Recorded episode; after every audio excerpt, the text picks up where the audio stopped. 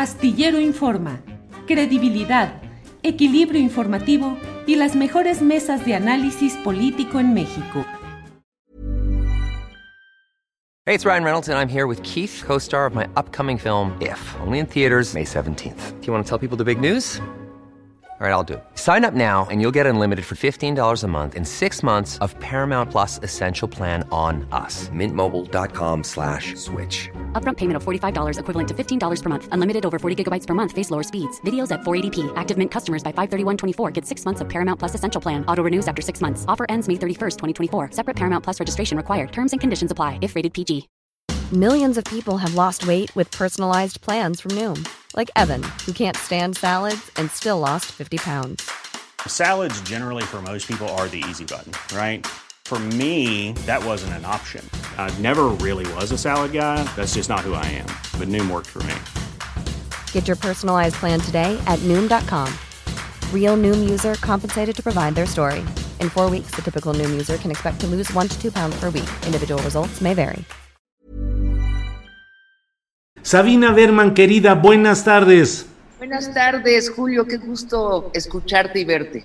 Igual, Sabina. Sabina, además, em, pues entrando en materia, nos interesa mucho saber cuál es tu percepción de cómo va caminando este proceso electoral, pues tan complicado cuando estamos a 25 días o 26, 25 de, del- de la cita popular con las urnas. ¿Cómo has visto todo este proceso? ¿Qué rescatarías? ¿Qué te parece positivo? ¿Qué te parece negativo? Pues Julio, este, yo veo al menos tres facetas interesantes en estas elecciones. El lado de Morena, el lado de la oposición y el elefante en el salón del que nadie osa hablar. Eh, el- voy al primero, al elefante en el salón. Veo una elección muy extraña donde se habla de todo menos de lo urgente. Lo urgente para la gente. Estamos saliendo del peor desastre natural que hemos vivido los que estamos vivos y de su secuela, una crisis económica profundísima, donde todos somos más pobres que hace un año y donde al menos eh, en cinco años no regresaremos a los números de la economía del 2019. Se calculan que hay 10 millones de clase medieros que cayeron en la pobreza y 9 millones y medio de pobres que cayeron bajo la línea de la pobreza extrema. Y ningún candidato que yo sepa habla de eso. Nadie habla si hay un plan local o federal de rescate económico, si se van a salvar las empresas que están en quiebra, qué van a hacer los millones de, personas que no tienen trabajo, se van a bajar los impuestos para ayudar a la gente, se va a incentivar a la economía con subsidios.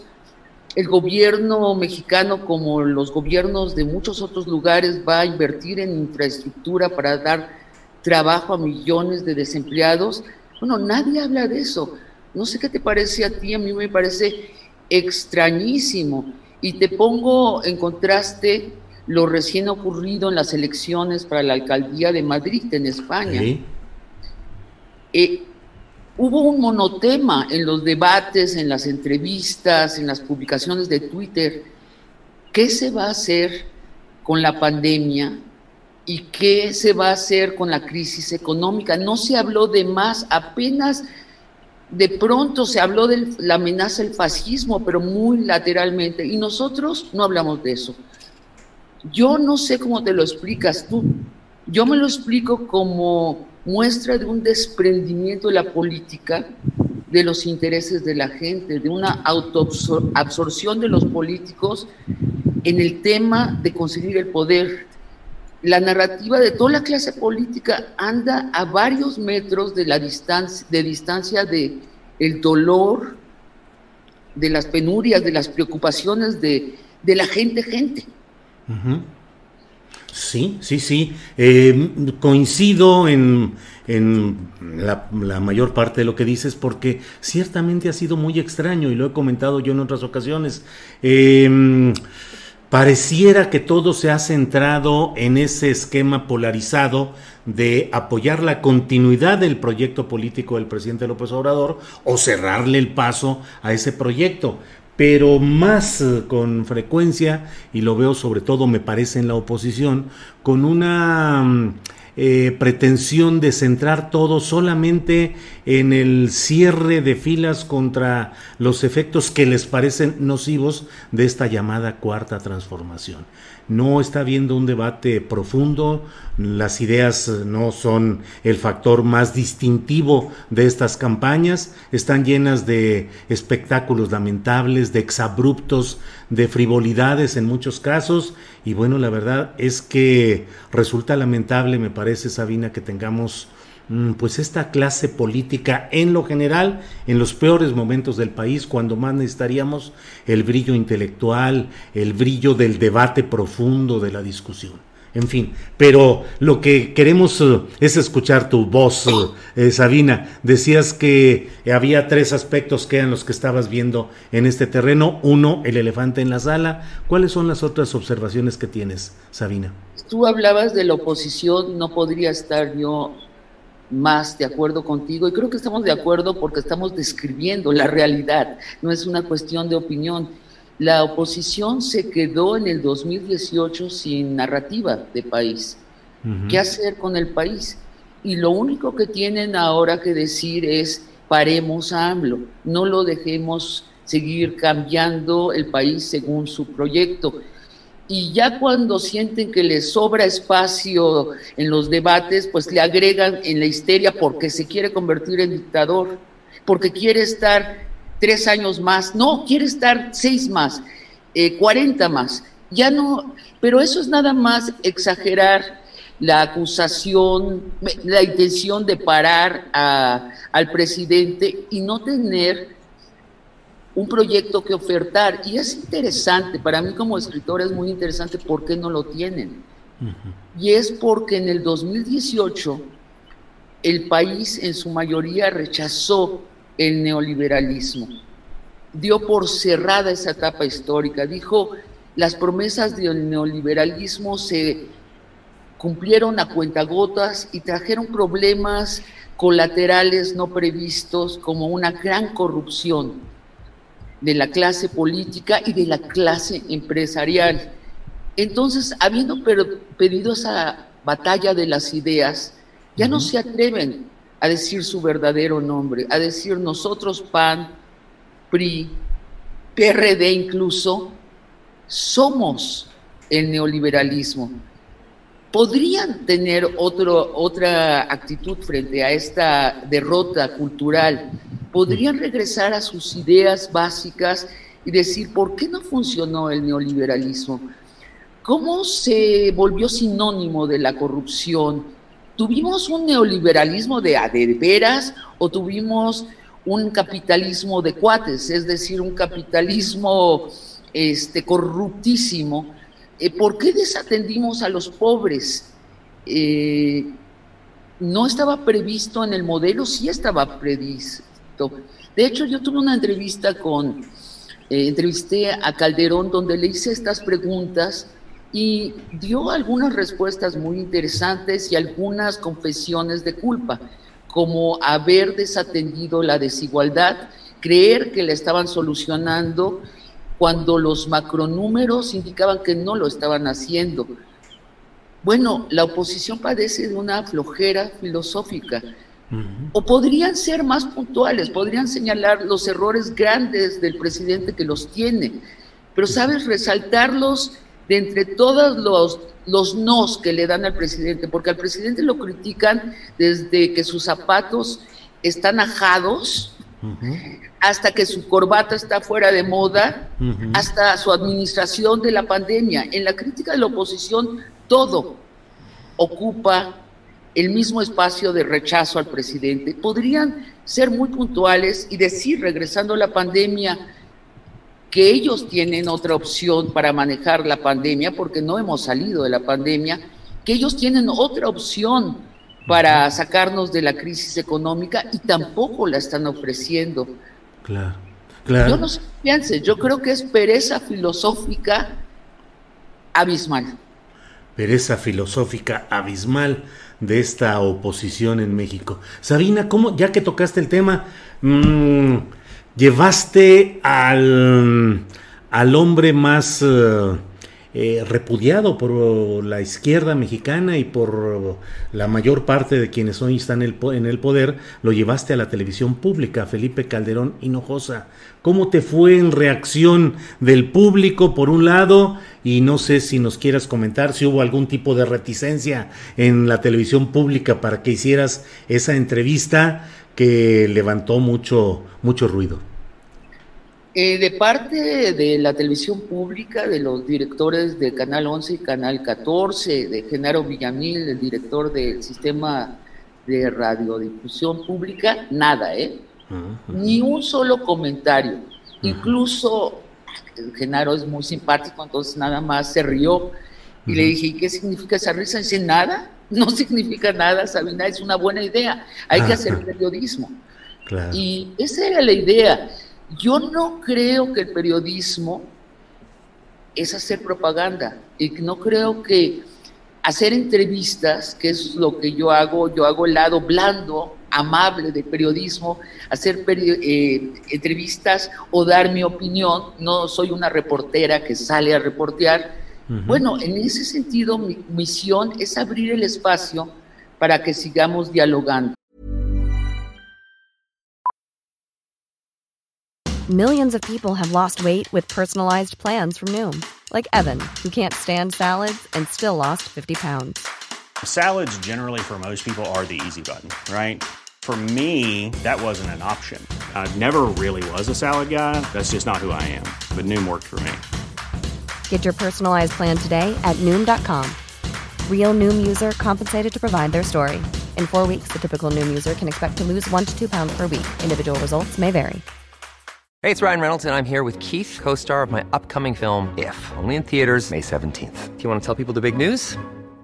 All right, I'll do it. Sign up now and you'll get unlimited for $15 a month in six months of Paramount Plus Essential Plan on us. Mintmobile.com slash switch. Upfront payment of $45 equivalent to $15 per month. Unlimited over 40 gigabytes per month. Face lower speeds. Videos at 480p. Active Mint customers by 531.24 get six months of Paramount Plus Essential Plan. Auto renews after six months. Offer ends May 31st, 2024. Separate Paramount Plus registration required. Terms and conditions apply if rated PG. Para que no nos caigamos de las palabras hacia la violencia. Y en ese sentido me pareció muy interesante llamar a un expresidente. Te diré una cosa, el que tuvo que pensarlo más fue él. Eh, se tardó en concederme la entrevista. Eh, yo creo que estuvo observando que escribía yo. Habrá notado que no soy neoliberal, que tengo un rechazo al sistema neoliberal, lo he tenido desde siempre, pero habrá notado que mi tono es cordial y es de diálogo. Y él eh, asistió a la entrevista. ¿Cómo nos fue? Pues nos fue muy bien de rating, nos fue altísimo. Supongo que mucha gente que había desechado a la televisión pública la volvió a sintonizar y yo creo que eso es muy bueno. También muchas acusaciones de traición, ¿no? Pero yo creo que Julio, nos tenemos que salir de la polarización. Si no nos salimos de la polarización, nos va a ir muy mal. Si nos caemos del lugar del lenguaje, si no dialogamos más, ¿a quién le interesa que estemos polarizados como población? A los políticos profesionales que buscan el poder. Ellos quieren que no tengamos libre albedrío y no tengamos comprensión de nada que no veamos nuestros intereses de ciudadanos, sino que veamos nada más la realidad como un le voy a fulano y odio a fulano. Cuando nosotros nos volvemos carne de cañón de esas dos opciones, desaparecemos. De hecho, es lo que estábamos platicando de esta elección, que no están hablando de los intereses de los ciudadanos, y no veo a ciudadanos diciendo, oigan, yo tengo problemas reales, aparte de si ustedes tienen la mayoría en el Congreso o no, o no tienen la mayoría morena y entonces paran todo el proyecto del país, del, del presidente, Yo tengo problemas reales en mi pueblo. Tengo un problema con el drenaje. Yo tengo un problema con mi empresa. Tengo una pequeña empresa y la, la tengo cerrada y la voy a tener que declarar en quiebra si alguien no me ayuda y me sigue llegando el recibo de luz. Yo creo que hay que salirnos de la polarización. Sí, Sabina, mm, otro tema en el que ha habido mucho revuelo es acerca de estos um, pues no sé si diálogos, pero cuando menos intercambios de puntos de vista en Internet con Ricardo Salinas Pliego. Y luego tú has planteado que él estaría en ruta de buscar ser un candidato. Y te pregunto, ¿ves que realmente se está construyendo eso? Ya sea que él sea quien esté tuiteando o su community manager, eh, rifando motocicletas, eh, regalando dinero y mostrándose como un hombre de un gran éxito económico por encima de los mortales, pero mm, pues al mismo tiempo con ese riesgo de que se esté construyendo qué, una figura parecida a un Trump mexicano, a un Bolsonaro mexicano, ¿cómo va todo eso, Sabina? Él está construyendo una figura pública cuando siempre tuvo un interés en no ser público. Durante años y años este, que fue presidente de su televisora, y de sus 100 empresas, de un consorcio que emplea a 150 mil trabajadores, él tuvo cuidado en no ser una figura pública y ahora ha tomado una decisión de forjarse una figura pública con ciertas características. No soy la primera persona que lo dice, que eso parece ser la construcción de una figura que pueda contender en el 2024 por la presidencia sería una movida de su parte muy inteligente. No creo que para el país sea inteligente ni provechoso que suceda, pero para él sería muy inteligente. ¿Y qué, y qué es, figura se está forjando? Es, este, como decías, eh, hace, regala dinero en Twitter, eh, le da trabajo a la gente que se lo pide públicamente y lo alaba. Habla de la felicidad de los ricos. Siempre esto, el paraíso terrenal es la riqueza. Miren cómo la tengo yo. Y es fácil llegar aquí. Basta trabajar mucho y ser feliz en sí. Si ya eres feliz y bien intencionado, vas a llegar a ser tan rico como él. Y cuando alguien lo contradice, y ahí viene lo que es muy preocupante, bueno, viene una violencia definitiva, ¿no? Amaga con comprar Twitter para correr a Chumel Torres y no creo que sea una broma. ¿eh? Sí le alcanza para comprarlo, pero el tono de la, de la amenaza ahora está demandando a proceso y su intención según ha publicado en sus twitters, es hacerse de proceso y convertirlo en una revista. Tipo TV Notas. Él dijo, tipo TV Notas, ¿no? Que es la chatarrización de todo. Él odia las almas pesadas del sistema. A él no le gusta la gente que se preocupa, no le gustan los pobres dolorosos, no le gusta a los intelectuales, no les gusta a los periodistas serios. El chiste es ser feliz y si eres feliz llegarás a ser rico y más feliz. Bueno, esta es una oferta que ya conocemos históricamente, no en nuestro país, pero en otras partes se ha dado. Es la oferta de Berlusconi, es la oferta Trump, aunque un poco más soez y cargada la de Trump, pero es la oferta populista del amor al dinero. El único problema es el dinero y yo les voy a conseguir a ustedes que sean ricos como yo. A mí me parece muy interesante lo que él está haciendo y publiqué un artículo bastante sencillo en donde nada más doy acuse de recibo de esta observación. Eh, Sabina, también entraste en polémica en estos terrenos siempre difíciles del feminismo, unos a favor, otros en contra, por postulaciones de dar voz o no a ciertas corrientes dentro del feminismo. ¿Cómo estás viendo el movimiento feminista en México? ¿Cómo ves eh, eh, los reclamos en general y las expresiones a veces eh, de violencia fuerte de parte de grupos feministas? Veo que el movimiento feminista mexicano está madurando y volviéndose enormemente relevante. Teníamos unas ingenuidades. No sabíamos exactamente qué era el feminismo, además de nuestras ganas de ser iguales. Ahora sabemos que el feminismo debe ser, de hecho es una agenda política, no filosófica, política muy puntual. Y creo que hay un acuerdo cuál es nuestra agenda política, el de las mujeres, que es la erradicación de la violencia contra nosotros, número uno. Después todo lo demás.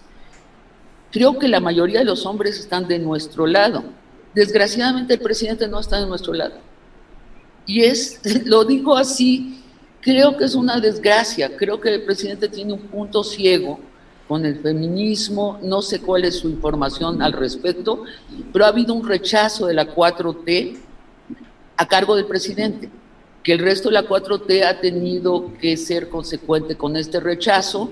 Lo que ha hecho el resto de la 4T es en voz baja decir, bueno, pues sí, ahorita el presidente no quiere hacer política feminista, que regreso, eso es el feminismo. Si no es eso, es trivial el feminismo y entonces estamos varadas en esta tierra de nadie, donde la mayoría de la 4T es feminista, pero no tiene la aprobación del presidente para hacer una política pública feminista.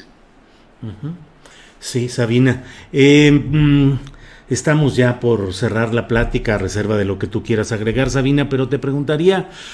¿Cómo te ves el 7 de junio después de las elecciones venideras y cómo crees que va a estar el país? Ya sé que no tenemos bola de cristal, pero ¿cómo supones que podría estar eh, México y tú en lo personal después de las elecciones del 6 de junio? Pues yo creo que este va a ir muy poca gente a votar. Ajá. Mucho menos gente que en el 2018 porque la política no está capturando el corazón que debe capturar las necesidades materiales de la gente. De los que van a votar, yo creo que la mayoría va a votar por Morena para defender la esperanza de, lo que todavía es posible cambiar en México. Creo que sigue siendo una mayoría la que piensa que hay que desmontar el sistema neoliberal. Creo que a Morena se le han caído varias banderas principalmente la de la corrupción y la de la moralidad. Y sin embargo, bueno, sigue la bandera de, cambio posible hacia adelante cuando la oposición, como habías comentado tú, como yo coincido, no tiene un proyecto para el país. Creo que solo una minoría va a votar por frenar el cambio. Entonces serán unas elecciones deslucidas, eh, tristes, pero Morena va a ganar una mayoría en el Congreso apenas, ¿eh? no una mayoría calificada. Eso es lo que dice mi bola de cristal. Muy bien, Sabina. Pues Sabina, muchas gracias por esta oportunidad de platicar, de pasar una vista a diversos eh, temas y cosas que se van acumulando por ahí. Y ya sabes que como siempre aprecio mucho la oportunidad de platicar contigo, Sabina. Eh, por mi parte es todo a reserva de lo que tú quisieras agregar, Sabina.